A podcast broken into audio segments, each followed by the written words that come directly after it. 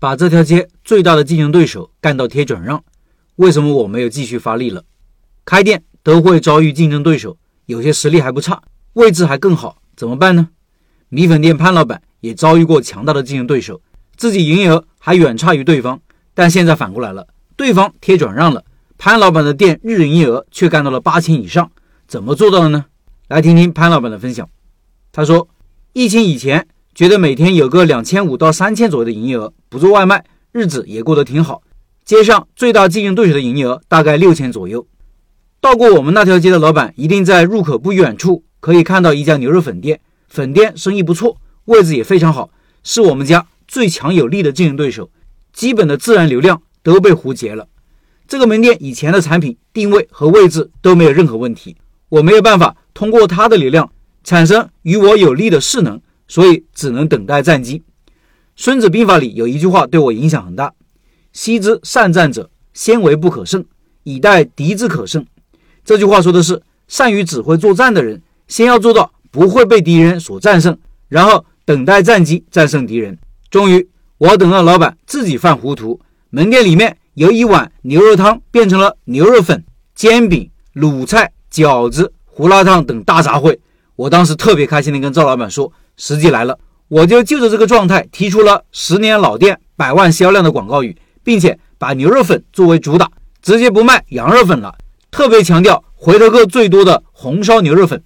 这一调整，堂食上了五百到六百，后面加了外卖，营业额大概在四千左右了。接下来基本稳定。此时竞争对手的门店由于成本的剧烈增加，但营业额没有增加，最后团队散伙，由两个门店变成了一个门店了，但是生意还不错。后面疫情来了，疫情的无情让我们更加珍惜一个好项目，一个好门店。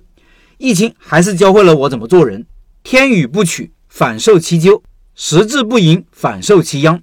以前很多好机会，我明明知道，但是就是不上心，没抓稳。现在想想都后悔。去年到今年上半年，我开始对门店的运营真正上心，调整了流程，做了推广之后，门店营业额翻倍。但是竞争对手开始贴转让了，这里。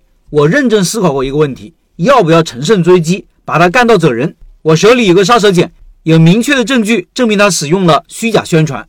最后我收手了，原因有三：第一，一家独大并不是好事，木秀于林，风必摧之。当大家都盯着你的时候，很难保证不出大错。第二，有两家做对比，更加容易突出我家的优点。有几家门店是有效阻止新竞争对手进入的有效手段。万一来了个实力超强的竞争对手，我不一定能打胜仗。第三，门店的管理能力有上限，八千多的营业额已经开始出现疲态，稍有不慎就会出现产品和服务质量下降的问题，不如稳稳当当的经营，安心又省心。我明知道那个虚假宣传会提升竞争对手的营业额，还是选择了放弃攻击，转为有针对性的防守。我们家的营业额没有什么变化，但大概半个月后，他们把转让给撕掉了。营业额也上来了，市场还算大，这个结果皆大欢喜。对于竞争对手，我是充满敬畏的，能够共同繁荣，相互形成屏障和壁垒，也是很好的竞争态势。以上是潘老板的分享。最后，一月份的拜师学艺项目是米粉，潘老板的米粉店今年逆势增长，营业额从四五千到现在的七八千，很厉害。